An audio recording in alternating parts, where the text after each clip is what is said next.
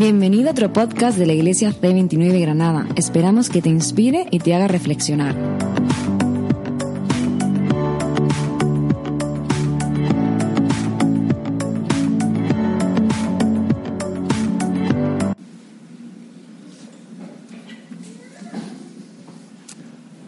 Señor, seguimos conscientes de tu presencia y hablando contigo, porque un día tú hablaste con nosotros primero y lo sigues haciendo a diario.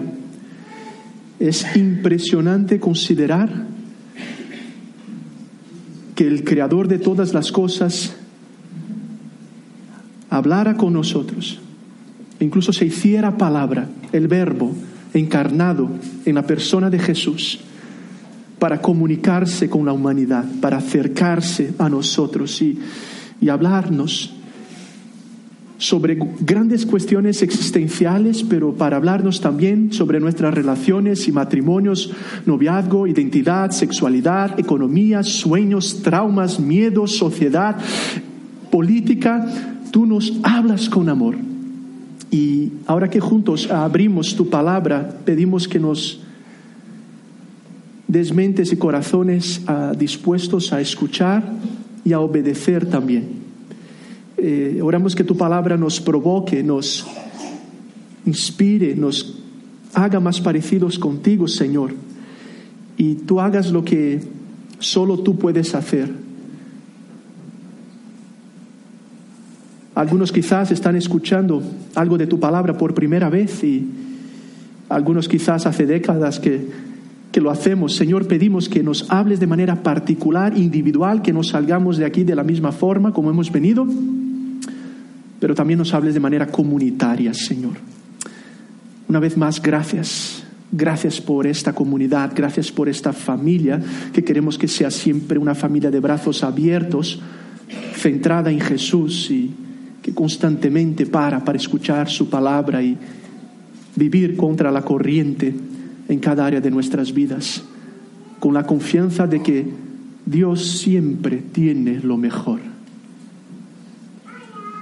Y es en tu nombre, Jesús, que oramos y te agradecemos. Amén.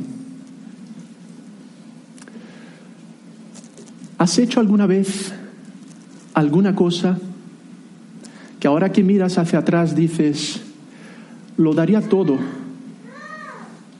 por cambiar ese pasado? Por no haber dicho eso, por no haber actuado de esa forma, por no haber reaccionado de esa manera. ¿O solo yo? Puedes compartirlo con la persona que tienes de tu lado. No, es broma. Si quieres lo puedes hacer después. Al mismo tiempo seguramente conoces a gente y quizás incluso muy cercanos que han hecho algo, han dicho algo, se han portado de una forma o no se han portado de la manera como deberían de haber hecho. Y dices, si tan solo no lo hubieran dicho, si tan solo no se hubieran portado de esa forma, si tan solo no hubieran reaccionado de esa manera. Y incluso es que esa es que era mi madre, es que era mi padre, es que es mi novio, es mi marido, es mi ex marido, mi ex mujer, es mi profeta, es mi hijo. Yo nunca imaginé que esa persona sería capaz de hacer lo que ha hecho. Si eres humano, y lo somos, nos vendrán a la mente gente también. Es por eso que esta tarde, en los próximos minutos, me gustaría invitaros a venir conmigo a un episodio que suena a película, porque habla de, aventuras, de, sexo, de traición, de asesinato, de infidelidad, de poder, de política, todo en algunas cuantas palabras que no porque esté en la Biblia, pero algunos describen como una de las piezas literarias más ricas de la antigüedad con una profundidad no solo literaria, ah, pero también psicológica. Y quiero mirar contigo el episodio que, ah, que, trata más bien de todo eso en la vida de un, de un hombre que era bastante admirado en la antigüedad. Eh, eh, su gente lo respetaba muchísimo, sus amigos, su familia. Es incluso hoy para judíos y para cristianos una de las personas más admiradas del pasado. Tanto que la Biblia lo, describe como, como un hombre según el, el corazón de Dios, alguien que amaba a Dios sinceramente y lo ves a lo largo de su vida y también tenía dones impresionantes. Por ejemplo, muchas de las poesías que tenemos en la Biblia fueron, fueron escritas por ese hombre. Era un compositor, un líder, un, un rey muy bueno de la antigüedad. Os estoy hablando de David. Pero no, no quisiera solo mirar a David, pero más bien un episodio en que David se relaciona con, con, una mujer que no era su mujer en ese entonces. Porque si nos estás visitando, estamos navegando aquí nuestros uh, domingos, cinco domingos, por una serie muy, muy interesante llamada Ellas. Y estamos mirando juntos lo que aprendemos con las cinco mujeres que están registradas en la genealogía de Jesús según uno de sus biógrafos, que fue Mateo. Él menciona cinco mujeres y hoy estaremos con una más y veremos de qué manera la Biblia nos habla y nos enseña tantas cosas, no solo por su vida, pero su relación con David, porque ella aparece especialmente en esa relación con el rey David. Mateo, contándonos sobre de dónde viene Jesús, el mismo Dios, nos habla de su tabla genealógica y habla un poquito más adelante y nos dice que eh, Boz fue padre de Obed, cuya madre fue Ruth. Pero Ruth hablaremos de ella la semana que viene. Hemos invertido el orden porque la semana que viene compartirá una reflexión eh, Lola a partir de la vida de Ruth. Gracias Gonzalo por estar la semana pasada con Raab y seguimos hoy con la que aparece aquí, voz padre de Obed, cuya madre fue Ruth, Obed padre de Isaí e Isaí padre del rey David. David fue el padre de Salomón, cuya madre había sido la esposa de Urias. Qué detalle tan interesante. Ni siquiera menciona su nombre. Pero el hecho de que haya mujeres en la genealogía de Jesús es en sí mismo, lo hemos hablado ya, algo muy interesante y contracultural. Tristemente, las mujeres no eran mencionadas en la genealogía. Mateo habla de cinco mujeres en la genealogía de Jesús. La mayoría eran extranjeras, lo que es otra cosa que chocaría a la primera audiencia. Y aquí tenemos a una que dice que David fue el padre de Salomón, cuya madre la madre de Salomón, había sido la esposa de Y es muy interesante que lo deje ahí Mateo sin ni siquiera mencionar el nombre de esta mujer. Es por eso que ahora vamos a venir a la descripción bíblica de dónde aparece esta mujer y que nos enseña su relación con David. Y mientras leemos, Esther seguirá pintando algo a partir de esta reflexión. Y gracias porque os tengo aquí con la atención. Y sé que a veces estáis, mirando a Esther, pero que qué bueno que podáis al mismo tiempo estar escuchando y acompañando y podamos expresar con creatividad algo de esta historia. Quiero leer uh, en un libro muy interesante, está, eh, se llama Segundo Libro de Samuel. Tenemos el primero naturalmente y el segundo. Segundo de Samuel, capítulo 11, nos describe la aparición de esta mujer y su relación con David y qué podemos aprender. Su nombre era Betsabé. Y si quieres acompañarme, segundo libro de Samuel 11, o si quieres apuntarlo, te animo a que sigas reflexionando en tu casa con tu grupo pequeño. Como siempre decimos, la Biblia no es un libro solo que leemos, pero que estudiamos. Hay mucha profundidad y en las dos horas que tengo no me alcanzará para llegar a donde quisiera llegar contigo. ¿Vale? Es menos, por si nos estás visitando. Segundo libro, segundo libro de Samuel 11. Y Quisiera hoy quizás, esto te va a sonar un poco como un puzzle, estar aquí y allí, pero espero que al final tengamos una fotografía clara y aplicable a nuestras vidas y a nuestra comunidad. Pero primero vamos a hacer una lectura y quisiera ayudarte a entender un poco mejor lo que está ocurriendo aquí. ¿Vale? ¿Estás despiertos? ¿Sí? ¿Ahí atrás? Muy bien. Los del sofá, cuidado, ¿eh? Cuidado, ¿eh? Venga, Segundo libro de Samuel, capítulo 11. En la primavera, que era la época en que los reyes salían de campaña, David, un momentillo, David, rey de Israel, había sido un pastor de ovejas, un poeta, ahora el rey, era el hombre más influyente e importante de la nación. Empieza el autor diciendo que en la primavera era la época en que los reyes salían de campaña. David mandó a Joab con la guardia real y todo el ejército de Israel para que aniquilara a los amonitas y sitiara la ciudad de Rabá. Pero David se quedó en Jerusalén. Una tarde, al levantarse David de la cama, comenzó a pasearse por la azotea del palacio y desde allí vio a una mujer que se estaba bañando. La mujer era sumamente hermosa, por lo que David mandó, mandó que averiguaran quién era y le informaron, se trata de Betsabé, que es hija de Elián y esposa de Urías elitita. Entonces David ordenó que la llevaran a su presencia y cuando Betsabé llegó, él se acostó con ella. Después de eso, ella volvió a su casa. Hacía poco que Betsabé se había purificado de su menstruación, así que quedó embarazada y se lo hizo saber a David. Entonces David le envió este mensaje a Joab, mándame aquí a Urias, elitita. Y Joab así lo hizo. Y cuando Urias llegó, David le preguntó cómo estaban Joab y los soldados y cómo iba la campaña. Luego le dijo, vete a tu casa y acuéstate con tu mujer. Y tan pronto como salió del palacio, Urias recibió un regalo de parte del rey, pero en vez de irse a su propia casa, se acostó a la entrada del palacio, donde dormía la guardia real. David se enteró de que Urias no había ido a su casa, así que le preguntó, ¿has hecho un viaje largo? ¿Por qué no fuiste a tu casa? Y en este momento respondió Urias, tanto el arca como los hombres de Israel y de Judá se guarecen en simples enramadas, y mi señor Joab y sus oficiales acampan al aire libre, y yo voy a entrar en mi casa para darme un banquete y acostarme con mi esposa. Tan cierto como mi señor el rey vive que yo no puedo hacer tal cosa. Bueno, entonces quédate hoy aquí y mañana te enviaré de regreso, replicó David. Urias se quedó ese día en Jerusalén, pero al día siguiente David lo invitó a un banquete y logró emborracharlo. Y a pesar de eso, Urias no fue a su casa, sino que volvió a pasar la noche donde dormía la guardia real. Y a la mañana siguiente, David escribió una carta a Joab y se la envió por medio de Urias. La carta decía, poned a Urias al frente de la batalla, donde la lucha sea más dura, luego dejadlo solo para que lo hieran y lo mate. Vamos a parar por aquí, luego seguiremos, pero necesito volver contigo y entender lo que está ocurriendo en este contexto. Y a partir de aquí vamos aprendiendo algunas cosas. Y las dos preguntas que me gustaría hacer contigo esta tarde a partir de esta narrativa es la siguiente. ¿Dónde estamos?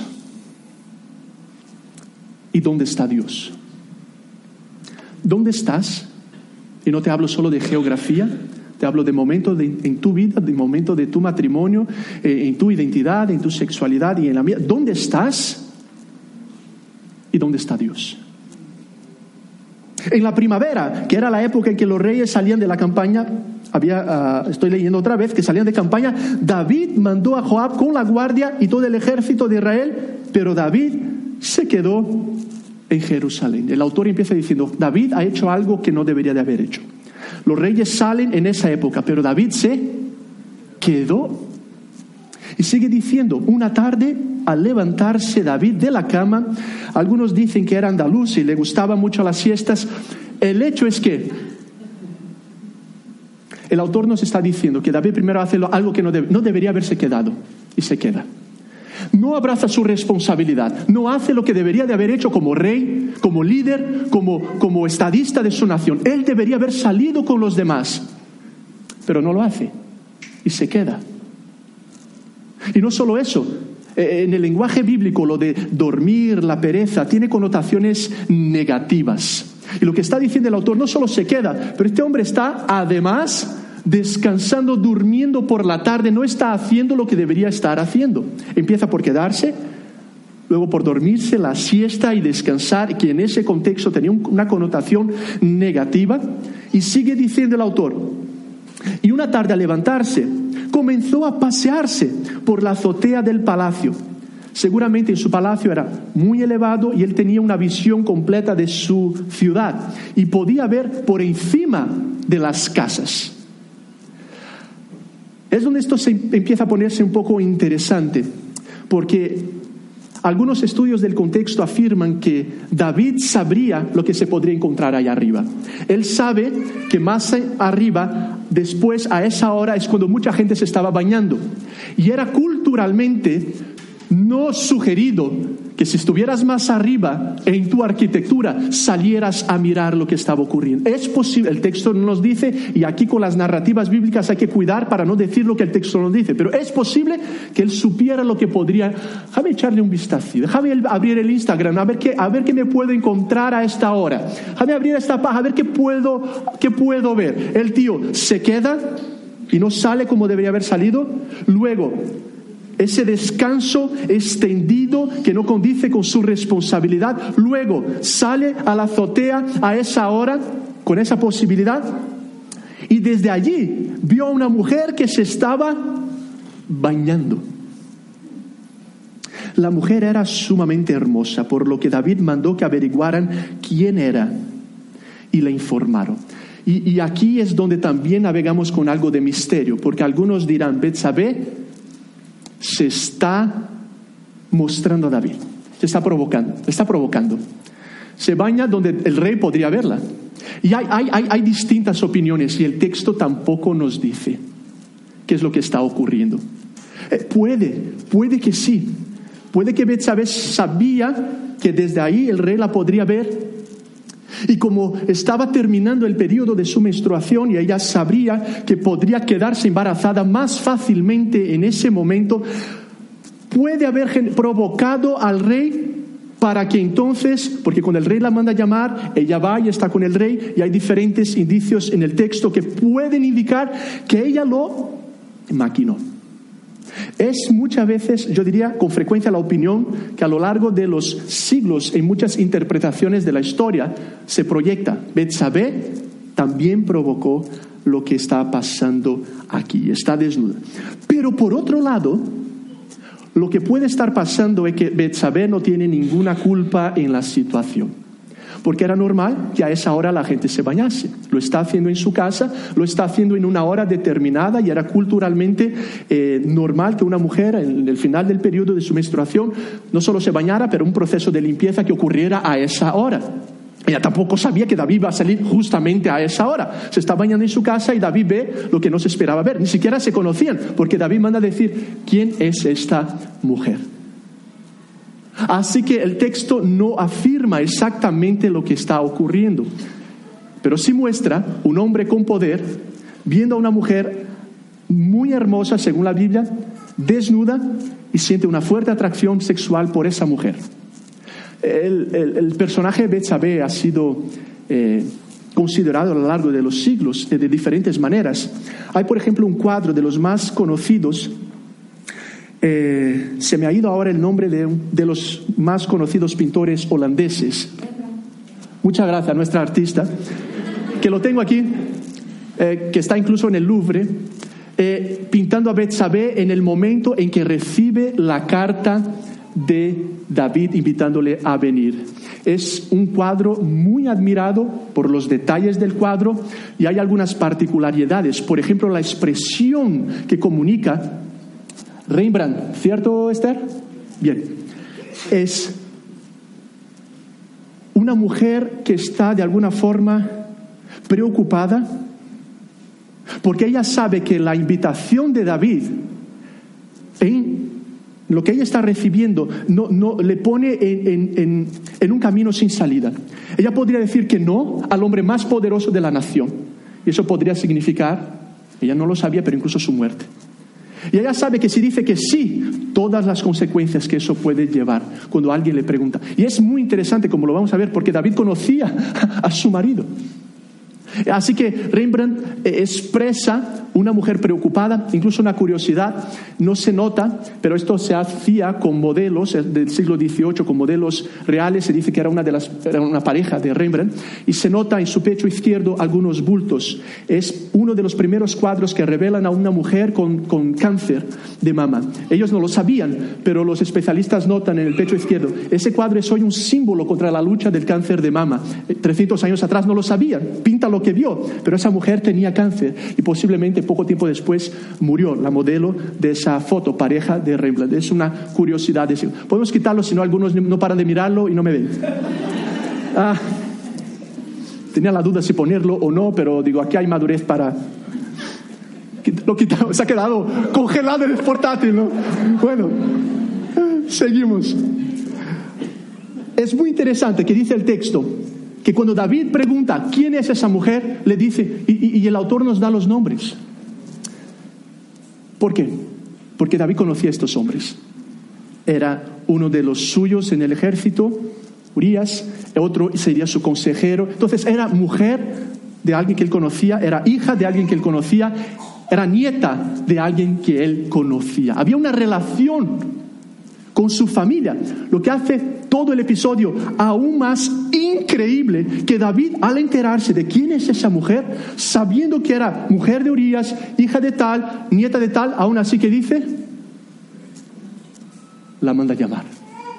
Y el texto es muy claro, llegan y se acuestan. Y es interesante como una y otra vez el texto nos va mostrando una progresión, fíjate, en las decisiones de David. No sale como debería haber salido. Está descansando de una forma que no debería haber hecho como rey. Está donde no debería estar paseándose. Mira a quien no debería estar mirando. Desea lo que no debería desear. Manda llamar a quien no debería haber mandado llamar. Y aún al enterarse de quién era, insiste y no se aguanta. Su instinto sexual fue tan intenso que básicamente pensó, yo me acuesto con esa mujer. Y tenemos a un hombre que a pesar de ser tan admirado, utiliza su poder, su autoridad para conseguir lo que quería. Era el rey, podía hacerlo, nadie más que él. Y esta mujer posiblemente no tenía como decir que no. El texto no lo dice, no sabemos si lo provocó o si no. El texto no lo dice, pero lo que sí dice es que David, y aquí es donde el texto está destacando lo que está pasando, David se pasa una y otra y otra y otra vez. Hasta el punto de que se acuesta con Betsabé. Ella se queda embarazada. Entonces, ¿qué hace David? Ostras, tenemos un problema. La gente se va a enterar. Es mujer de Urias. ¿Qué vamos a hacer? Nada, pues que venga él, que vuelva de la guerra y lo mando a que duerma con su mujer. Pensarán que el hijo es suyo y no mío y acabamos con nuestros problemas. Manda a llamar a Urias y ¿qué hace Urias? Duerme donde? Donde dormían los demás, con la guardia. Dice, yo no voy a hacer eso. Y aquí eh, es muy interesante que el autor bíblico nos empieza a poner un paralelo entre David y Urias. David se queda, Urias va a la guerra. David está haciendo lo que no debería, Urias está haciendo lo que debería estar haciendo. David duerme con la mujer que no era su mujer, Urias no duerme con su propia mujer. Y vas viendo un contraste literario muy interesante para decir, esto no está bien y esto y este es un ejemplo. Es impresionante la honestidad bíblica que incluso a alguien como el rey David nos está diciendo que este hombre, este hombre, se está yendo para aquí, acá, avanza, avanza, duerme. Bueno, pues no duerme Urias con ella, que lo va a embarrachar. Le metemos alcohol y va a dormir con su mujer seguro. Lo hacen y aún así se resiste. Aquí es interesante, el texto no lo dice, pero puede ser que Urias ha pillado la situación sé que algo el texto no lo dice y como siempre os digo, no, miremos detrás ni miremos el texto, pero es posible que Urias esté diciendo que ha pasado algo y este es muy raro que me mande llamar de la guerra y me diga vete a casa a dormir con tu mujer. Incluso es, interesante porque el versículo uh, versículo 26 el anterior dice el texto literalmente dice ve a lavarle los pies. Y era el original, eso en esa cultura, quiere decir, ve a tener relaciones sexuales con ella. Utilizaban esa metáfora de lavarse los pies. Incluso algunos quizás pueden llevar esa sugerencia a casa y esta noche le dices a tu mujer, a tu marido, ¿te puedo lavar los pies? Y vas a decir es algo bíblico y quiere decir lo que tú sabes que quiere decir, ¿vale? Y ya en el ADN de hombres nos compartís después a ver que, si ha funcionado o no, ¿vale? Pero es lo que David le dice a Uriel, vete y, lávale los pies, duerme con tu mujer. Mm, algo estará pasando aquí y no lo hace. ¿Qué hace David después? Pues esto, esto, esto va de mal a peor. Pues mandemos a Urias frente de batalla y que lo mate. Y es lo que pasa. Matan a Urias. Y de pronto ves todo lo que ha ocurrido. El rey David, el ejemplo, el líder, aquí mismo ha roto cuatro de los grandes mandamientos bíblicos. Él ha matado, él ha robado, él ha deseado lo que no es suyo y, una y otra, y ha mentido y una y otra vez va progresando el caos, la calamidad. Y a esta persona que dices, yo jamás me imaginé que haría algo así, lo está haciendo. Es por eso que cuando reflexionaba sobre ese texto y quiero ponerlo sobre la mesa, necesito que el texto me haga una pregunta esta tarde. Y la pregunta es, ¿dónde estoy? ¿Y dónde estás? Porque verás, en la mayoría de los casos no empezamos matando a alguien, pero empezamos quizás no abrazando la responsabilidad que nos corresponde. Pasa un día y pasa dos. El matrimonio no empieza con una conversación, o esa separación no empieza con esa conversación sobre vamos a separarnos. Esa adicción a la pornografía no empieza quizás con esa voy a pasar dos horas mirando lo que no debería estar mirando. Estar tibio en la fe y pasar muchas veces de Dios y de su iglesia, no empieza diciendo, ah, creo que hoy no iré a la reunión porque mejor me quedo viendo un Netflix y tal, y las cosas van progresando. Y, y a veces quizás sin que nos demos cuenta, estamos avanzando en una dirección de autodestrucción. Y este texto, cuando lo estudiamos, lo que percibimos es que es un texto de advertencia. Es como si Dios una y otra vez nos dijera, cuidado, porque todos somos capaces de hacer lo que no imaginábamos que podríamos hacer. Dadas las circunstancias, tú puedes hacer lo que jamás consideraste que podrías hacer. Es cierto, es un texto que nos recuerda una y otra vez el peligro de un poder mal utilizado de una violencia de alguna forma machista en este caso, cuando no hay una agresión, pero hay una invitación que no puede ser rehusada. Incluso nos recuerda que mañana, es mañana creo, ¿no? Se celebra el Día contra la Violencia de Género. Leía un artículo, no sé si lo tenemos en el, ah, en el país, hablaba que 50 mujeres ah, han, sido asesinadas por sus parejas o exparejas en lo que va del año. Son 1026 desde que empezaron a contabilizarse en 2003. En lo que va del 2019 es la misma cifra de todo el año del 2018, de mujeres que han perdido sus vidas en manos de sus parejas. Andalucía encabeza el listado con 12 mujeres asesinadas. Y dirás, y hay mujeres que matan a hombres también. Sí que las hay, pero el número es muchísimo menor. Ah, porque naturalmente hay una fuerza física masculina que a lo largo de la historia en muchas ocasiones ha sido utilizada para afectar a, mujeres. Y el texto bíblico nos recuerda una de ellas, un hombre con poder, con autoridad que lo hace.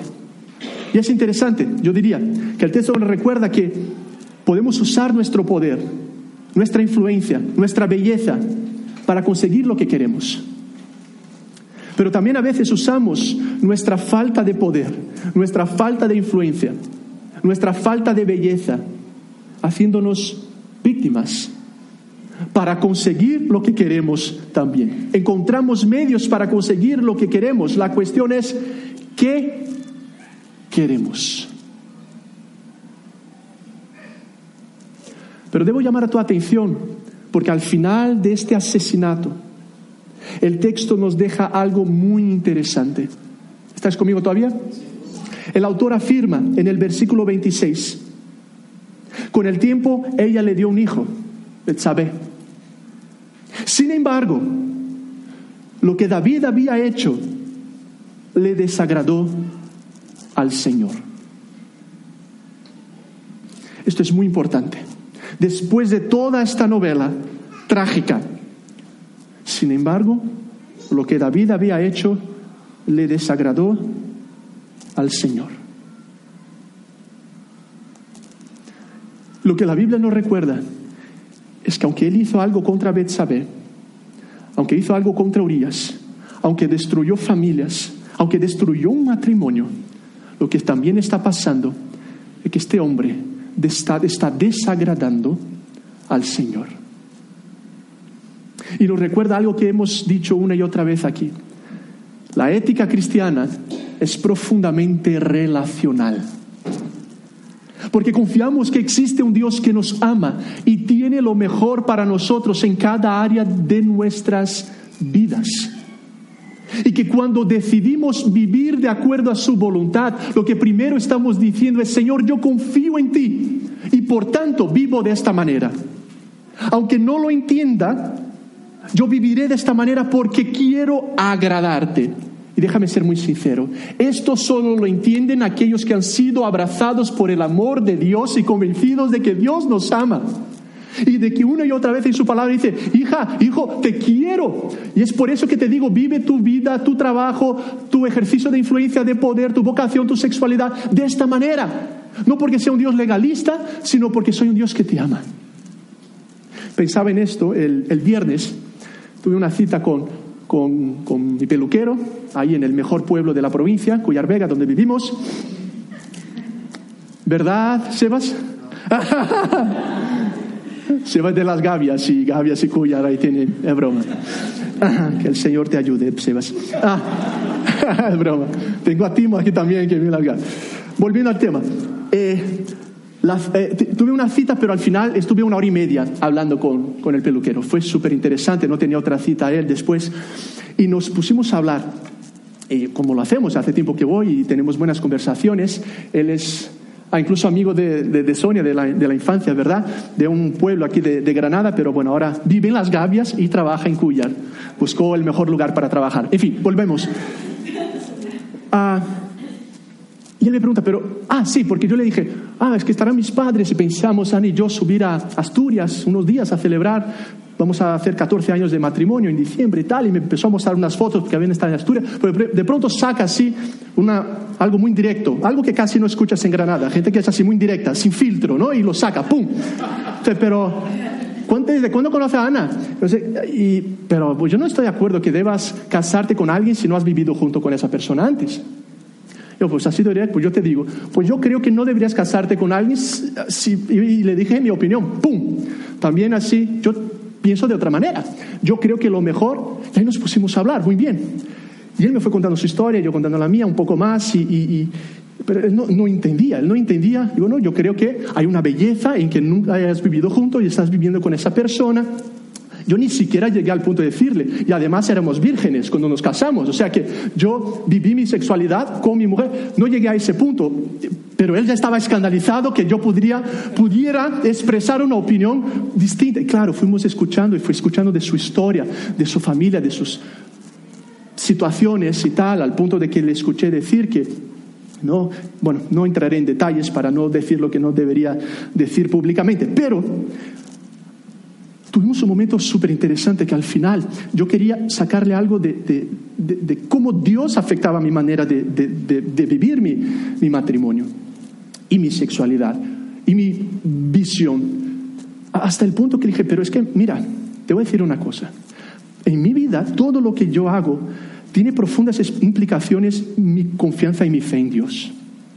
Yo confío que existe un Dios que es más real que tú, no sé si también le puse un poco así, pero... aunque él me dijo que había estado haciendo esto la primera comunión, vine en un contexto católico, hice la primera comunión y le dije a mi madre, yo nunca más aparezco. No quiero saber de religión, no quiero saber de iglesia. Y no había nunca vivido. Y le dije, pero para mí es tan real. Y yo confío que existe un Dios que me ama. Y yo cuando voy a... Yo entiendo y confío, aunque no lo entienda, perdón, que Él tiene lo mejor para mi vida. Y es por eso que decido lo que decido. Y hablábamos de dónde está la sociedad y muchas veces y muchas cosas estábamos de acuerdo. Y lo que nos vimos en diferentes puntos fue mi convicción personal, que no es superior, pero sincera al decirle, yo no te quiero empujar nada, le dije. Lo que quiero es mostrarte que lo que marca la diferencia en mi ética y en mi moralidad es la confianza en una relación de amor con el Creador. Entonces, si es mejor o no es peor, no voy a entrar en ese... Yo tengo una. Y fue súper interesante y muy especial nuestra conversación y ese momento final, sobre todo, donde lo vi sinceramente reflexionando lo que le estaba diciendo. Y volviendo a nuestro tema, Quiero recordarte una vez y más lo que el autor nos está diciendo. Lo que hizo David le desagradó al Señor. Antes de decir, le hizo daño a la familia, le hizo al matrimonio. Esto le rompió el corazón de su Dios, que lo ama, que tiene lo mejor para David, para su familia, para su matrimonio, para su sexualidad. Y dice, David, ¿por qué estás haciendo? eso? No es lo mejor para ti. Cuando te digo que vivas tu sexualidad dentro de tu matrimonio, no antes, no fuera, dentro de tu matrimonio, es porque tengo lo mejor para ti. Confía en mí. Cuando te digo que utilices tu dinero de esa manera y no para pensar solo en ti mismo, es porque tengo lo mejor para ti. Cuando te digo que no andes tonteando con esa mujer o con ese hombre que no es tu marido ni tu mujer, es porque tengo lo mejor para ti. Cuando te digo que no vayas al gimnasio y cuidado con... No es no vayas al gimnasio. No vayas al gimnasio con una actitud de a ver a quién pillo hoy. A ver a quién miro. Es porque tengo lo mejor. Y si te digo, cuidado cómo te vistes, porque la manera como te vistes estás provocando sexualmente a otras personas. Y aunque no lo sepas, esa persona incluso en su intimidad sexual luego estará pensando en ti. Pero que yo soy libre, Señor. Tú eres libre. La libertad de la que nos habla el Señor es para servir a los demás, no para causar tropiezo a los demás, no para llevar a los demás a pecar, sino para traer vida y belleza y santidad pero todo eso, si no crees en Dios, te va a sonar a legalismo. Pero aquellos que conocen y se han relacionado con ese Dios, sabe que eso viene desde su amor y que aquí tenemos su ética para vivirla individualmente y como comunidad de la mejor manera posible, con la confianza de que ese Dios tiene lo mejor para nuestras vidas. ¿Dónde estás? ¿Dónde estamos en nuestra fe? ¿Dónde estamos en nuestro matrimonio? ¿Dónde estamos en nuestras amistades? ¿Dónde estamos en nuestro uso de las redes sociales? ¿Dónde estamos en la forma como nos vestimos? ¿Dónde estamos en la forma como pensamos? ¿Dónde la estamos con... Porque algunos estamos en el primer paso como David. Me quedo. Otros estamos ya en la azotea. Otros ya estamos mirando lo que no deberíamos. Otros estamos viviendo un tremendo error y ya pensando qué voy a hacer para corregir porque ya me he pasado tres pueblos y tengo... Podemos estar en diferentes puntos. Y yo quisiera animarte que permitieras que Dios a ti y a mí en las diferentes áreas de nuestras vidas nos dijera, hijo, estás no, no está mal como podrías, pero ya cuidado, cuidado porque ese, ese mensaje de WhatsApp ya te has pasado. Cuidado porque esa intención, esa actitud con la que llegas en tu ambiente de trabajo, ya te has... Cuidado porque esa manera de nunca parece tres días y cuatro y ni siquiera lees mi palabra, no habla. Cuidado porque esto, esto puede crecer, esto puede progresar, pero esto ya no es vida para ti. Cuidado. Porque quiero que vivas una vida que me agrade y la vida que me agrade es lo mejor para ti. Y es interesante que David no se da cuenta hasta este momento de que está desagradando al Señor a pesar de que conociera también al Señor. Y Dios entonces llama a un hombre, Natán, para decirle, cuéntale una historia a David, que es como una parábola de su vida. Y cuando la hace, David reacciona, ¿cómo es posible que algo así? Natán le dice, pues ese hombre eres tú. tú has hecho lo mismo con esa mujer. Interesante cómo Dios puede llevar a gente, puede ser este humilde siervo esta tarde, otra persona, para mostrarte cosas que tú no quieres ver. Y aquí quiero animarte a que seamos siempre gente, una comunidad abierta, porque nos encanta escuchar lo que nos inspira. Me encanta que tú me digas algo que va a hacer sentirme mejor, pero la Biblia una y otra vez dice, exhortaos unos a otros. Dice, Juli, ve a decirle a Elder que la manera no está bien. Y si tú me quieres, tú me lo vas a decir. Y si yo te quiero, yo te lo voy a decir. Pero a veces, sobre todo en la posmodernidad, cada uno tenemos nuestras vidas, no es autoridad nadie aquí. Estamos incluso a veces en la vida comunitaria de iglesia. pero no, no, te acerques, no toques mi matrimonio, que esto, esto es mío. Y Dios una y otra vez usa a otras personas y nos anima. Ve y dile, ve y dile que no está bien. Ayúdale por amor a decirle, estás aquí, no es... o dile que se está cayendo del precipicio.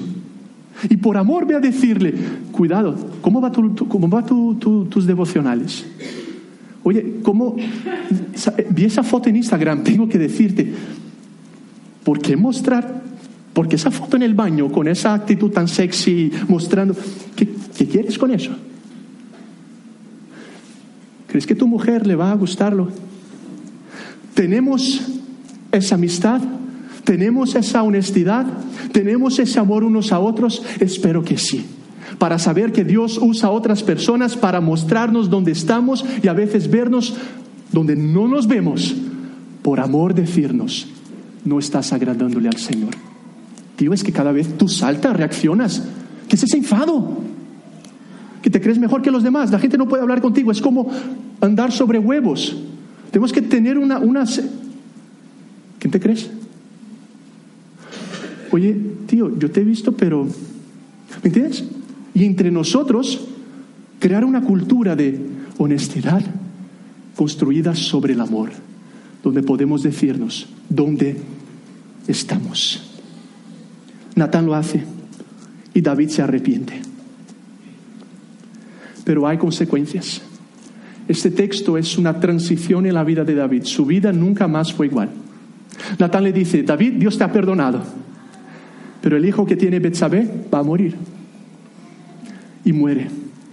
Luego tienen otro hijo, Salomón, pero el primer hijo, este, se muere. Y incluso en esa parábola de Natán dice, pero este hombre tiene que pagar cuatro veces con lo que ha hecho. ¿Sabes qué le pasa a David? Pierde cuatro hijos en su vida después de ese momento. Y vemos en esa historia misericordia divina, pero vemos juicio de Dios. Como en las muchas historias, hay consecuencias para nuestras malas decisiones. Hay consecuencias en nuestro matrimonio, en nuestra vida, en nuestra identidad. Hay consecuencias que aunque Dios nos haya perdonado, pueden quedar ahí. Y una y otra vez esta historia nos recuerda cómo Dios al mismo tiempo ejerció misericordia y a pesar de todo eso les da otro hijo, Salomón. Y luego a través de esa genealogía viene el propio Señor Jesús. Y que esté David y Betsabé en la historia es otra demostración de las nuevas oportunidades que da Dios, de la gracia divina, que a pesar de nuestros líos, de nuestros errores, de nuestras metidas de pata, de nuestro carácter, de nuestra personalidad, de nuestras... A pesar de todo eso, Dios nos usa. Dios hace lo que solo Él puede hacer. Nos recuerda que el héroe no es David, siempre ha sido Dios y que en Cristo vemos de manera perfecta el juicio divino y la misericordia divina. Jesús es el mejor Urias quien se portó como tenía que portarse y lleva sobre la cruz el juicio divino que tú y yo merecíamos, pero lleva sobre la cruz la misericordia, porque no fuimos nosotros, fue Él mismo en esa cruz, para perdonarnos y salvarnos y darnos nuevas oportunidades a diario y decir, quiero darte mi propia presencia, mi Espíritu Santo, que te va a hacer más parecido conmigo y darte la fuerza que tú no tienes para no seguir avanzando por ahí y caer, sino que vivas la vida que yo te he creado para vivir. Yo tengo lo mejor ti.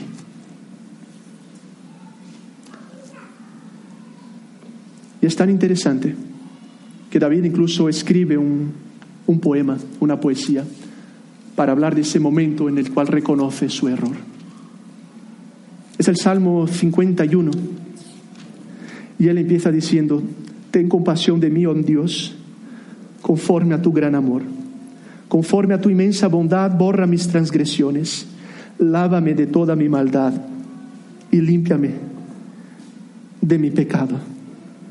Yo reconozco mis transgresiones, siempre tengo presente mi pecado. Contra ti he pecado, solo contra ti. Dice, no, no, no, no, no, David, un momento, pecaste contra Betsabé, contra Urias, contra una familia. Pero este hombre en ese momento entiende que todo pecado es en primer lugar una rebelión contra el Creador. Es yo decirle, Dios, déjame ser Dios. David quiere ser Dios. Yo sé cómo relacionarme, yo sé cómo vivir mi noviazgo, yo sé cómo ir al gimnasio, yo sé portarme en las redes, yo sé relacionarme, yo sé usar mi dinero, yo sé pensar yo sé qué hacer con mis diplomas. Yo, yo soy Dios. Cada pecado es un acto de desconfianza. Cada pecado es un acto de rebeldía. Cada pecado es decir, Dios, quítate del trono que me siento yo. Sé cómo llevar mi vida. Y Dios te mira y dice, no, no sabes. Confía en mí. Yo tengo lo mejor para ti. Y David lo reconoce y dice, Señor, he pecado contra ti.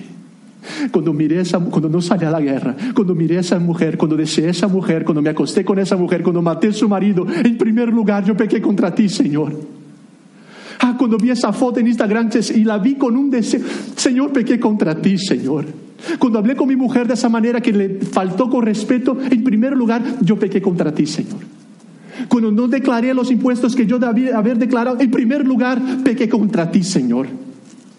Cuando yo hablé con mi hijo como no debería haberle hablado, en primer lugar, yo hablé contra ti, Señor. Cuando no honré a mi padre, a mi madre, como me dice, en primer lugar, yo pequé contra ti, Señor. Cuando no usé la influencia, los dones, la economía que me diste y me la guardé para mí mismo, en primer lugar, yo, yo pequé contra ti, Señor. En primer lugar, ha sido contra ti, Señor. Porque hay una relación de amor con un Padre que tiene lo mejor para nosotros. Es por eso que Santiago podía decir, el que escucha la palabra pero no la pone en práctica es como el que se mira el rostro en un espejo y después de mirarse se va y se olvida enseguida de cómo es.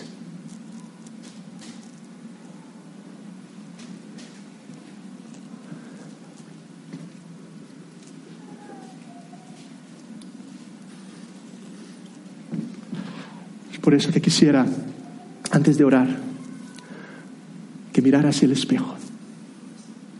Y yo lo miraré también. Y una vez más te pregunto, ¿dónde estás? Y no quiero aquí terminar el discurso llorando, pero quiero con emoción y con sinceridad del corazón decirte a ti y a mí, ¿dónde estás? ¿Dónde estás con tu sexualidad? No, no tontees con cosas serias. Tú eres amada por Dios. Tú no necesitas la mirada de esa gente para que seas... Dios te ama. ¿Dónde estás? ¿Dónde estás en tu matrimonio? Ella es la mujer de tu vida. ¿Sabes qué nos puede pasar como David llevaba años como rey? Y a veces con el tiempo nos acomodamos en relaciones, en el liderazgo, Ay, que han pasado 10 años. Es la mujer de tu vida. Honra a esa mujer, respeta a esa mujer, cuida. ¿Dónde estás en tu matrimonio? Para de tontear con esa mujer de tu ambiente de trabajo. Corta esa relación. Para de mandarle mensajes. Dile que no tienes nada con ella porque tienes una mujer en tu casa que te ama. ¿Dónde estás, mujer? ¿Dónde estamos, hombres? ¿Dónde están tus sueños? Es que se trata solo de ti y de mí. Es que es tu trabajo, es tu carrera, es tu sueño.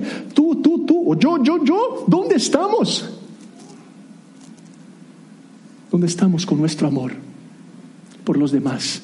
Por los que no conocen a Jesús, por los que tienen hambre, por los que no tienen libertad.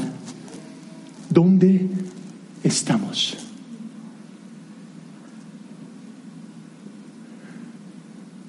¿Y dónde está Dios?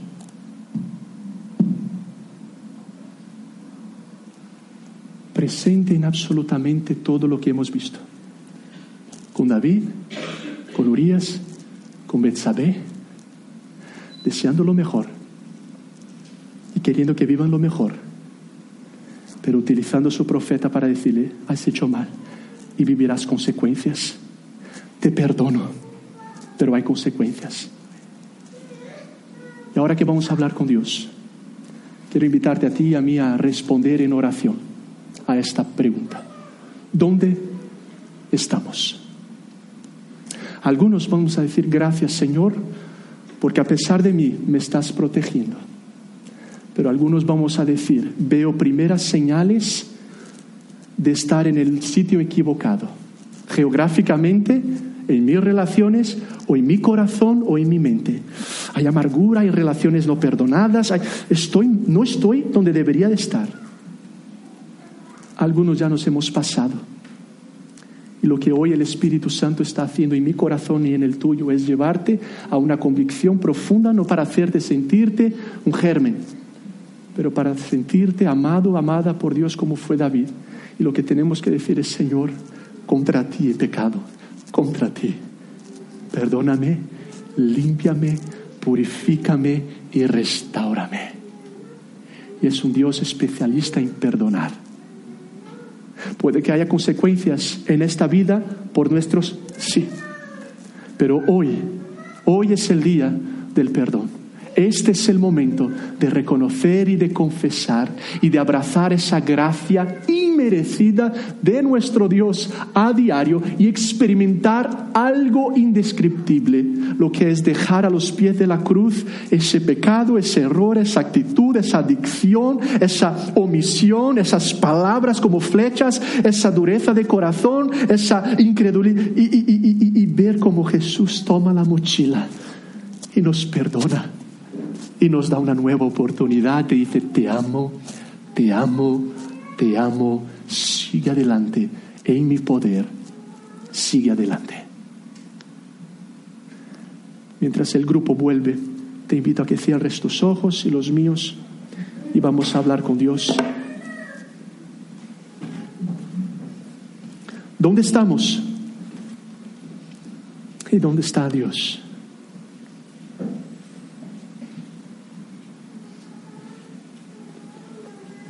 Habla con el Señor, hablemos con Dios y tomemos decisiones.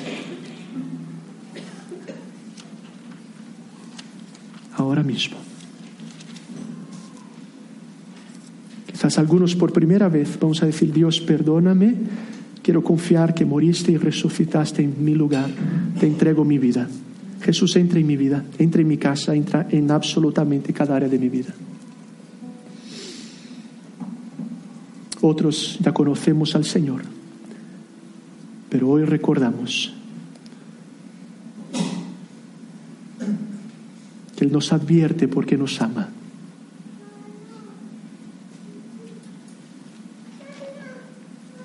Y quizás hay que confesar, hay que recibir su perdón para seguir adelante. Es el momento, ningún paso más, ni un paso más en esa dirección frena, para el carro. Si el Señor te lo está diciendo, para el carro. Porque todos somos capaces de hacer lo que nunca imaginábamos que haríamos. Pedro dijo, el que esté de pie, cuidado para que no caiga. Yo podría hacer lo que hizo David si estuviera en sus condiciones en el poder, con el poder. Tú podrías hacer todos. Necesitamos la gracia, la ayuda y la confianza de que Dios siempre tiene lo mejor.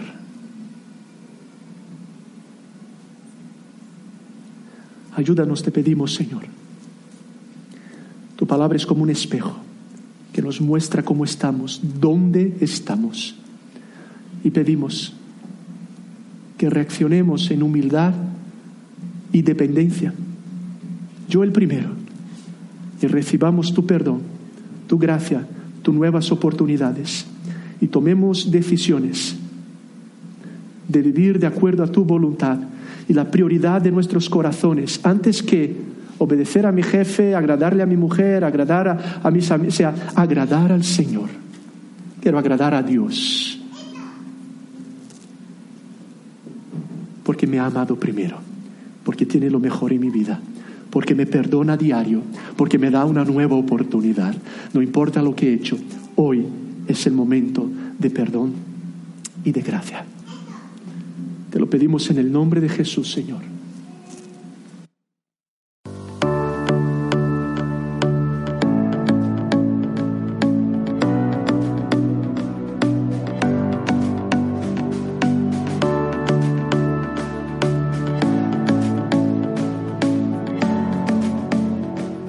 Por escucharnos. Te invitamos a visitar nuestra web c29granada.es y a conectar con nosotros en nuestras redes sociales arroba c29granada.